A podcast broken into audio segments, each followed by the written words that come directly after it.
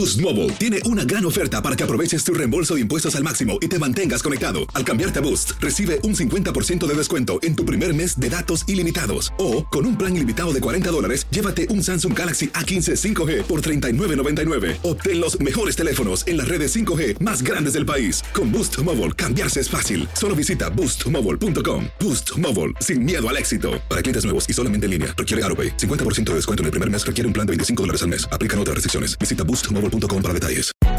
Hay gente a la que le encanta el McCrispy y hay gente que nunca ha probado el McCrispy. Pero todavía no conocemos a nadie que lo haya probado y no le guste. Para pa pa pa.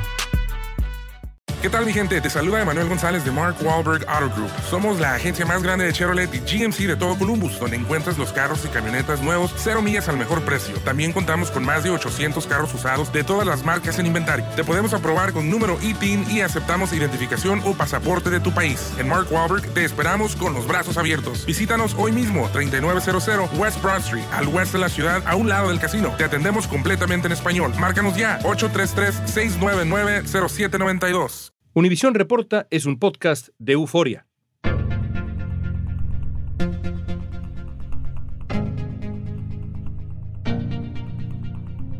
Una nueva encuesta muestra que republicanos y demócratas están empatados de cara a las elecciones de noviembre. A casi un mes de las elecciones de medio término, el panorama no está claro. Las elecciones de mitad de término sirven como una especie de referéndum para juzgar la labor del partido que ha gobernado. En los... La verdad es que las personas están insatisfechas con esta administración. La inflación y la baja popularidad todavía de Joe Biden pesan sobre los demócratas, pero los sondeos indican que la carrera no está libre de obstáculos para los republicanos.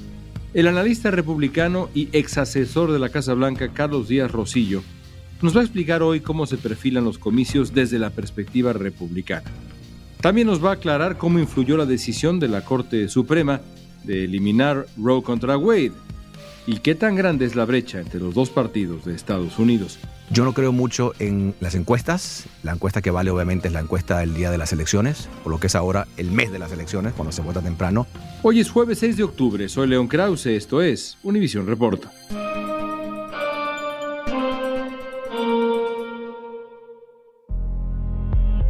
Carlos Díaz Rosillo es fundador y director del Centro Adam Smith para la Libertad Económica de la Universidad Internacional de Florida y durante cuatro años fue asesor del presidente Donald Trump y director de políticas públicas de la Casa Blanca. Carlos, regresemos a finales de mayo, principios de junio más o menos, antes de la decisión de la Suprema Corte sobre Roe v. Wade. En aquel entonces, en función del pronóstico para el Partido Republicano en noviembre, ¿estabas optimista o pesimista en aquel entonces? Sumamente optimista. Yo en ese momento pensaba que los republicanos iban a tomar posesión de la Cámara de Representantes por una mayoría muy, muy amplia. Siempre tuve dudas sobre el Senado, todavía las tengo. Yo creo que no me sorprendería que los republicanos ganen el Senado o que los demócratas ganen el Senado. Pero en la Cámara, súper optimista, pensaba que iban a ganar por un margen muy, muy amplio. Entonces, ¿pensabas que el resultado de la elección sería en la Cámara de Representantes, los demócratas perdían su mayoría por un margen amplio Así y es. probablemente los republicanos ganaban el Senado? Por mucho, es correcto. Varias cosas pintaban mal para el Partido Demócrata Sí. en aquel tiempo. La inflación, el precio de la gasolina, la impopularidad de Biden. Pintaban mal las cosas. Así es. Creo que todavía pintan mal para los demócratas, pero mucho menos. Creo que la base demócrata se ha energizado, se ha movilizado. El precio de la gasolina ha bajado. Creo yo que por ninguna acción de la administración, creo que esto es un fenómeno global. Los precios del barril de petróleo han bajado muchísimo en estos dos meses y eso obviamente favorece a la administración porque si bien la inflación ha bajado muy poco y el costo de los alimentos, de la renta, siguen siendo muy altos a niveles históricos, la gasolina ha bajado, que eso ha aliviado mucho lo que la gente paga cuando va a poner gasolina y creo que eso ha beneficiado a los demócratas.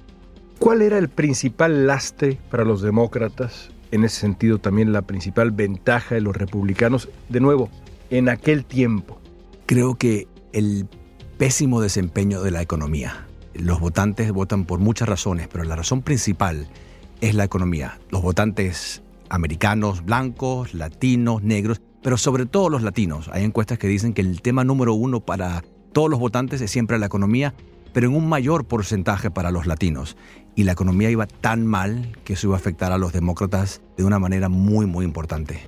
¿Qué me dices de la impopularidad del presidente Biden que empezó a ir a la baja después de la retirada fallida de Afganistán? Y en aquel tiempo, de nuevo, finales de mayo, estaba por los suelos. Ahora no está mucho mejor, pero en aquel tiempo estaba por los suelos. Bueno, sigue siendo una popularidad muy baja, pero obviamente ha aumentado 3, 4 puntos, que eso ayuda a los demócratas, ciertamente.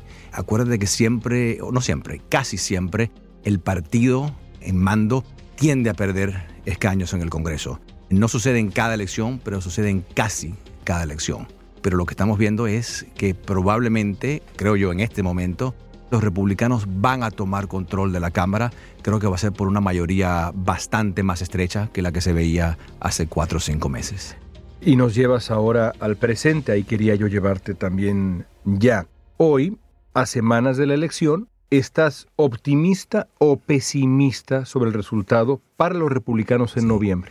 Sigo estando optimista, pero creo que el margen de victoria de los republicanos en la Cámara va a ser menor del que hubiese sido hace unos meses. Aunque en la política no importa por cuánto ganas, lo que importa es que ganes las elecciones. Creo que la va a ganar, pero creo que el partido, el nuevo presidente de la Cámara, que probablemente sea el representante McCarthy, va a poder gobernar con menos republicanos, lo cual le va a hacer el trabajo un poco más difícil. Pero sí creo que va a ganar todavía por un margen bastante estrecho. Y en el Senado, quién sabe, no me sorprendería que los republicanos ganen o que los demócratas ganen. Si tenemos 53 senadores republicanos, no me va a sorprender. Si tenemos 53 senadores demócratas, no me va a sorprender.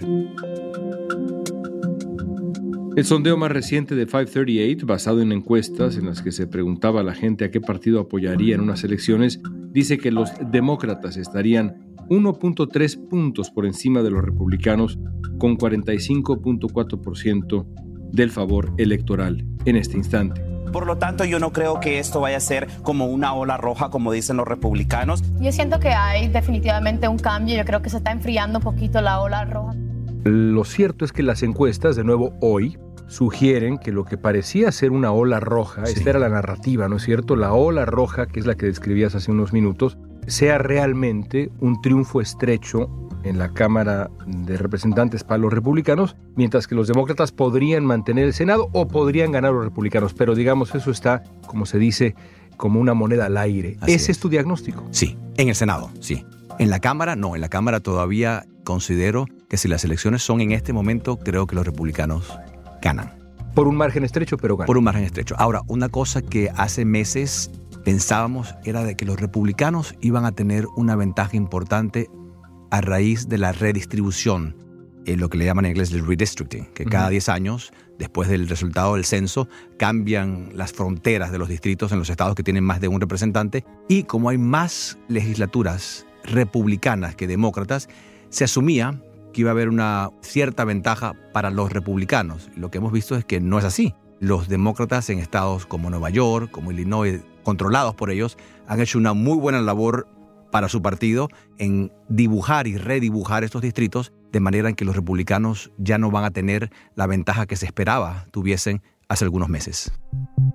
El tema del aborto sin duda sigue siendo una cuestión de gran importancia. Uno de los temas que nuevamente acapara la atención de muchas campañas y también de los votantes, por supuesto, es el tema del aborto. El 24 de junio, la Corte Suprema, en una decisión de 5 contra 4, anuló Roe contra Wade, la histórica sentencia que había establecido el derecho constitucional al aborto en Estados Unidos. Esto podría terminar influenciando algunas de las campañas, algunas de estas contiendas, principalmente el voto de las mujeres. La decisión puso fin a 50 años de protección legal y dejó en manos de los estados la decisión de restringir o prohibir directamente el derecho al aborto. Hasta ahora, en 27 estados el aborto está prohibido o tiene restricciones. Más allá de lo que ocurra, las encuestas reflejan que algo pasó, digamos, en el electorado y tú pareces estar de acuerdo de mayo a junio. Vamos a analizarlo. Sí. ¿Qué tanto afectó, crees tú, políticamente hablando, al Partido Republicano la decisión de la Suprema Corte? Empecemos por ahí. Sí, creo que bastante.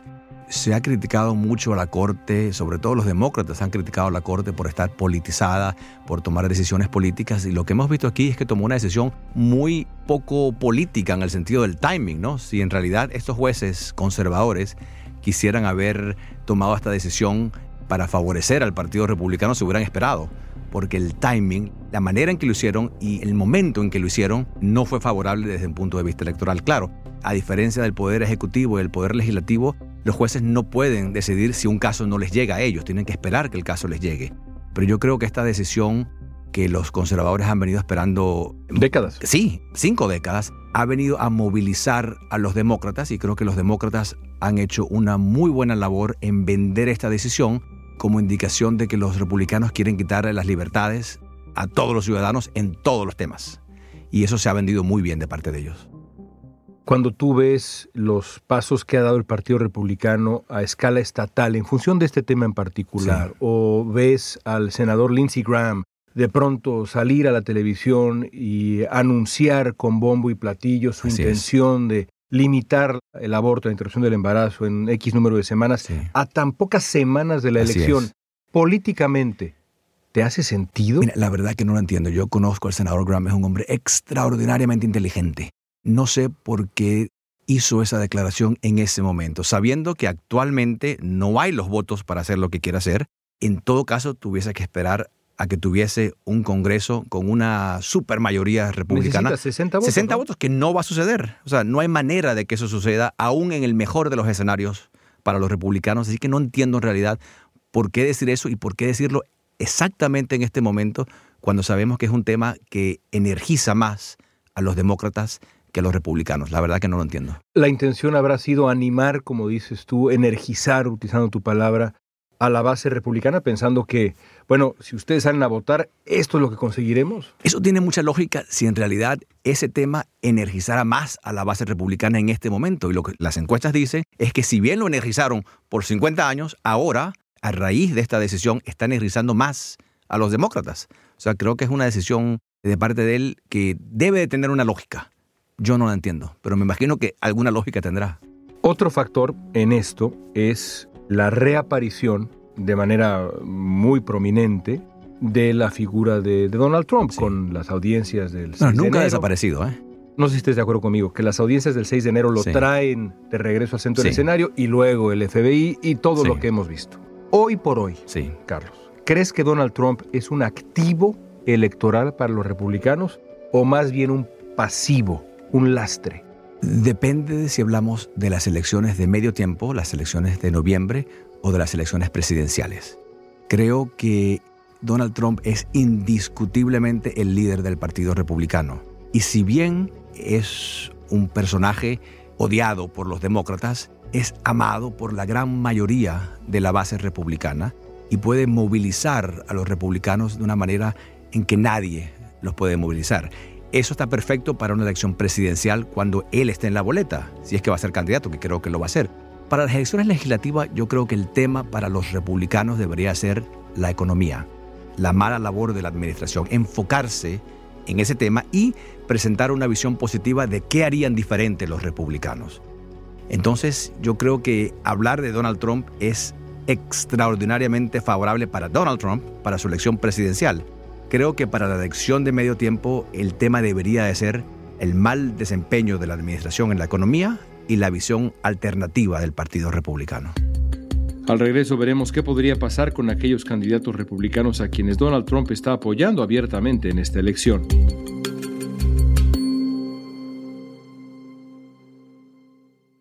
Boost Mobile tiene una gran oferta para que aproveches tu reembolso de impuestos al máximo y te mantengas conectado. Al cambiarte a Boost, recibe un 50% de descuento en tu primer mes de datos ilimitados. O, con un plan ilimitado de 40 dólares, llévate un Samsung Galaxy A15 5G por $39.99. Obtén los mejores teléfonos en las redes 5G más grandes del país. Con Boost Mobile, cambiarse es fácil. Solo visita boostmobile.com. Boost Mobile, sin miedo al éxito. Para clientes nuevos y solamente en línea, requiere AroPay. 50% de descuento en el primer mes requiere un plan de 25 dólares al mes. Aplican otras restricciones. Visita para detalles. Hay gente a la que le encanta el McCrispy y hay gente que nunca ha probado el McCrispy. Pero todavía no conocemos a nadie que lo haya probado y no le guste. Para pa pa pa. ¿Qué tal mi gente? Te saluda Emanuel González de Mark Wahlberg Auto Group. Somos la agencia más grande de Chevrolet y GMC de todo Columbus, donde encuentras los carros y camionetas nuevos, cero millas al mejor precio. También contamos con más de 800 carros usados de todas las marcas en inventario. Te podemos aprobar con número ITIN y aceptamos identificación o pasaporte de tu país. En Mark Wahlberg te esperamos con los brazos abiertos. Visítanos hoy mismo, 3900 West Broad Street, al oeste de la ciudad, a un lado del casino. Te atendemos completamente en español. Márcanos ya, 833-699-0792. Platicamos con Carlos Díaz Rosillo sobre los comicios del próximo 8 de noviembre.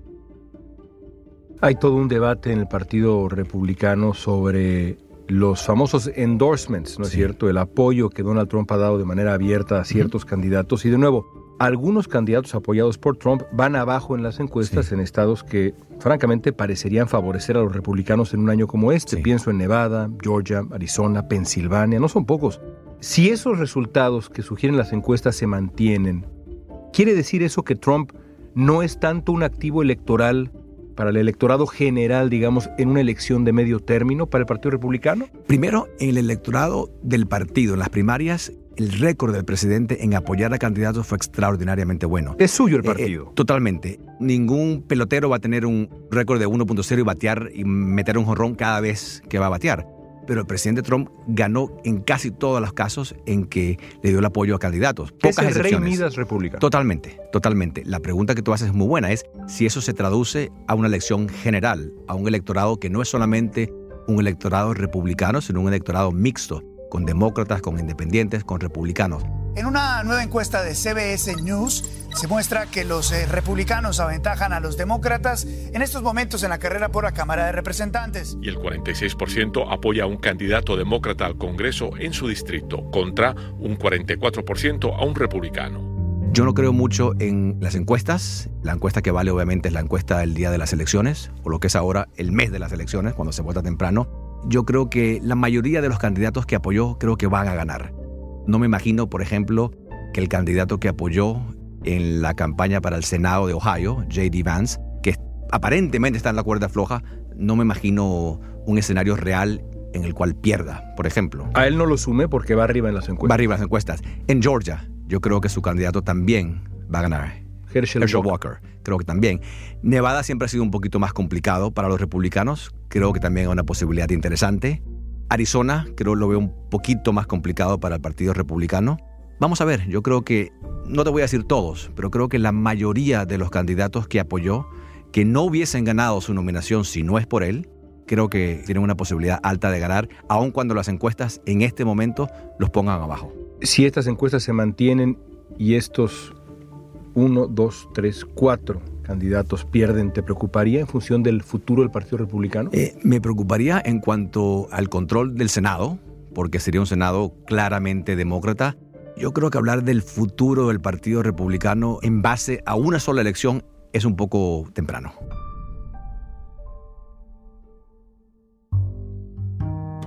Un sondeo de opinión nacional realizado por Reuters mostró que el índice de aprobación del presidente Biden ha subido recientemente, pero sigue siendo un presidente impopular. A un mes de las elecciones de mitad de mandato, la encuesta reveló que el 41% de los estadounidenses aprueba el desempeño de Biden. Entre mayo y junio, este índice llegó a su punto más bajo con 36%. A los republicanos les conviene más tener a Joe Biden en el centro del escenario que hablar de Trump. Hasta hace algunos meses el tema era Biden, obsesivamente. Ahora Trump está peleando, digamos, ahí en el cuadrilátero. Así es. Les conviene hablar de Biden antes que de Trump. Yo creo que sí, y de las políticas de la administración. Recordarle a la gente lo que están pagando más. Si bien la gasolina ha bajado un poco recientemente, sigue estando mucho más alta de lo que estaba cuando estaba el presidente Trump. Recordarle lo que están pagando cuando van a comprar pollo, arroz, lo que están pagando cuando tienen que pagar la renta recordarles de la crisis en la frontera, recordarles de la salida de Afganistán, recordarles una serie de políticas que tienen un impacto muy directo. El mayor obviamente es la economía porque la gente que nos está oyendo lo ve todos los días cuando va a comprar algo, cuando va a pagar por algo. ¿Y por qué dejó de hablarse de esos temas? Creo que se sigue hablando. Lo que pasa es, y ahí hay que darle crédito a los demócratas, no han dejado de cambiar el enfoque y ponerlo en Donald Trump, porque creo que creen que es una distracción muy útil. Y si estamos hablando de Donald Trump, no estamos hablando de la economía. Entonces cada semana sale un nuevo juicio, sale una nueva acusación y Eso creo que está desviando un poquito la atención para que el electorado se enfoque en cualquier otro tema que no sea la economía. ¿Qué otros factores debemos tener en el radar en lo que resta de la campaña? Dame dos. Número uno, seguir monitoreando cómo va la economía. La administración ha dicho muy claramente que no estamos en una recesión. Algunos economistas dicen que sí lo estamos. Yo creo que si bien la gasolina sube, baja, y los precios hasta ahora solamente han subido, la gente va a tener en mente el estado de la economía en el momento en que vote. No una semana antes, no un mes antes, en el momento que va a emitir su voto. Yo creo que ver cómo está la economía, y más que la economía, es la percepción de la economía. Eso va a ser el tema número uno. Y número dos, yo creo que hay que ver si el Partido Republicano presenta una visión un poco más clara de lo que quiere hacer. Yo creo que una elección se gana no solamente criticando a lo que el otro partido ha hecho, sino dando una visión positiva de lo que vas a hacer. Y creo que a los republicanos le ha faltado todavía dar detalles de cómo sería un futuro si ganan las elecciones. Si los demócratas pierden la Cámara de Representantes y ganan el Senado por un margen estrecho, ¿el candidato en el 24 será Joe Biden? ¿Quién sabe? Yo te puedo decir que estoy casi seguro que el candidato republicano con alta probabilidad va a ser Donald Trump. Con los demócratas, creo que la posibilidad de una primaria abierta es bastante alta. ¿Cómo imaginas después del 22 la carrera rumbo al 24? ¿Ves a Trump corriendo solo? ¿Ves a alguien animándose a subirse con él? Eso depende en lo que te refieres a solo. Solo, absolutamente solo, sin ningún tipo de competencia. No, no, va a tener oposición. La ventaja del Partido Republicano, obviamente, un punto de vista sesgado en esto, ¿no? Lo admito. Creo que la ventaja del Partido Republicano es que tiene muchísimos candidatos que pueden hacer una excelente labor como candidatos y como eventuales presidentes. Pero creo que en este momento Donald Trump es el único candidato que puede ganar de manera contundente una primaria republicana. ¿Va a tener oposición? Sí, pero creo que va a ser oposición de candidatos, no quiero llamarlos poco serios, pero de candidatos que no van a llegar muy lejos. Los candidatos serios creo que no se van a lanzar porque saben que Donald Trump barre el piso con ellos. No veremos a Ron DeSantis. Creo que Ron DeSantis sería un candidato extraordinario, es un hombre muy, muy inteligente. En este momento no veo un escenario político que ponga a Donald Trump y a Ron DeSantis compitiendo uno contra el otro. Tendremos a candidatos que se lancen porque se oponen a las políticas de Donald Trump o se oponen directamente al estilo de Donald Trump. Liz Cheney. Liz Cheney, por ejemplo, el gobernador Chris Christie. Creo que van a haber varios pero de los que están actualmente en un cargo público que tienen una posibilidad seria, creo que van a haber o ninguno o muy, muy pocos. En varios estados hay tres o más candidatos a posiciones que supervisan elecciones que rechazan el resultado de la elección presidencial de 2020. Estos candidatos me refiero, rechazan lo que pasó. Para ellos Joe Biden no es el presidente de manera legítima. Si ganan esos candidatos y se repite el escenario del 2020, tú como republicano, ¿Confías en que esas personas respetarían la voluntad popular? Mira, espero que sí, porque para que la democracia funcione, y no solamente la democracia, la democracia más importante del mundo, hay que respetar el resultado del pueblo. Yo creo que el equipo legal del presidente Trump en el 2020 se equivocó en la estrategia legal. Ellos enfatizaron tres tipos de demandas, ¿no? Hubieron muchísimas demandas, las podemos poner en tres grupos. Aquellos que dicen que se cambiaron los votos, que las máquinas cambiaron votos. No hay evidencia seria que sugiera que eso sucedió a un nivel que cambiase el resultado de las elecciones. Enfocarse en eso creo que es un caso perdido. El segundo tipo de demandas fueron demandas no que se cambiaron los votos, sino que se contaron votos que no se deberían de haber contado, que llegaron tarde o que se emitieron tarde. Por cierto, los demócratas dicen lo mismo del otro lado. Dice que hay gente que quiso votar y que no se le permitió votar, ese tipo de demandas no producen ningún resultado positivo porque no hay ninguna evidencia que sugiera que el resultado cambió. El tercer grupo de demandas creo que es la que tiene más mérito y fue la que menos enfatizó el equipo del presidente. Y es los argumentos de que algunos gobernadores, en ese caso todos demócratas, cambiaron las reglas del juego una vez que comenzó la campaña. Que a pesar de que la legislatura dijo que no se podía cambiar la ley y mandarle boletas a todo el mundo, por ejemplo, lo hicieron. Y ahí creo que hay un argumento más válido, que se cambiaron las leyes a mitad del juego de una manera no aprobada por las legislaturas estatales y que eso favoreció a los demócratas porque los demócratas tienden más a votar por correo, los republicanos tienden más a votar el día de las elecciones Y creo que ahí hay un argumento mucho más válido de que la integridad de las elecciones se puede cuestionar. Ahora, ¿cuál es el resultado? Porque la gente que votó, si tú votaste porque te llegó una boleta a tu casa, porque el gobernador así lo designó, tú votaste de buena fe. ¿Cómo le quitas el voto a esa gente? ¿no? La única solución es hacer la elección de nuevo, cosa que ninguna corte en este país va a decir hay que hacerlo. Entonces yo creo que el equipo legal se equivocó mucho en enfatizar una serie de demandas sin pruebas concretas y no enfatizarse en la que en realidad argumenta o sugiere que hubieron irregularidades serias que espero no sucedan de nuevo. Y ahí es donde esta gente quizás pueda tener un impacto importante, pero si se enfocan en los dos argumentos primeros, creo que eso puede ser peligroso. Por último, ¿cuál es tu pronóstico para el 2022, noviembre? Creo que los republicanos van a salir victoriosos en la Cámara de Representantes, como te dije, con un margen estrecho. Debería ser un margen más amplio, creo que va a ser un margen estrecho, pero van a tomar posesión. No me atrevería a hacer un pronóstico en el Senado porque creo que cualquier cosa puede pasar. Creo que el resultado va a ser muy parecido a lo que está ahora. Si no va a ser 50-50, va a ser algo muy parecido. Yo creo que la gran diferencia que vamos a ver con una Cámara de Representantes republicana es el número de investigaciones que se van a hacer a los demócratas. Creo que en cuanto a legislación, va a haber muy poco avance en legislación. No hay 60 votos, no hay manera de que haya 60 votos en el Senado y si la Cámara de Representantes pasa a manos de los republicanos, creo que vamos a ver muchas más investigaciones y poca política pública saliendo del Congreso. ¿Cuál es el estado que tú, la noche de la elección, vas a seguir obsesivamente? La Florida de esta elección. Yo creo que Georgia, Georgia va a ser muy importante. Arizona va a ser también muy importante. Wisconsin va a ser muy importante. Te doy esos tres. Georgia, Arizona, Wisconsin. Pues aquí estaremos platicándolo. Gracias, Carlos. Gracias a ti, un placer. Un análisis del diario El País reveló que en las últimas décadas ha habido relación entre la popularidad del presidente en turno y los resultados de los llamados midterms en Estados Unidos. Mientras más elevada es la aprobación del mandatario, hay más posibilidades de que su partido se beneficie en los comicios. La aprobación de Joe Biden, que no llega a 42%, podría ser un obstáculo insuperable para los demócratas. Según el análisis, esto aumenta las posibilidades de que los demócratas pierdan la Cámara de Representantes pero mantengan el Senado, o que los republicanos definitivamente recuperen tanto la Cámara de Representantes como el Senado, quedándose así con el control de todo el Congreso.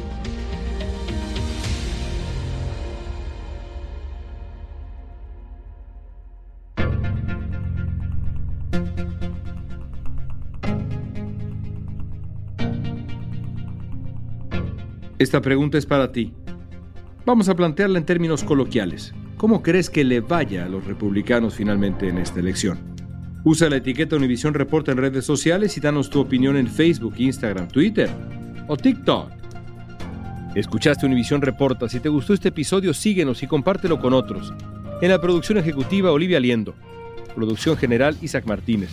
Producción de contenidos, Mili Supan. Asistencia de producción, Francesca Puche. Música original de Carlos Jorge García, Luis Daniel González y Jorge González. Soy León Krause, gracias por escuchar Univisión Reporta.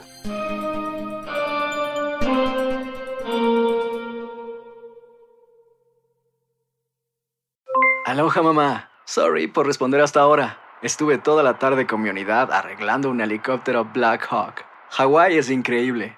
Luego te cuento más. Te quiero.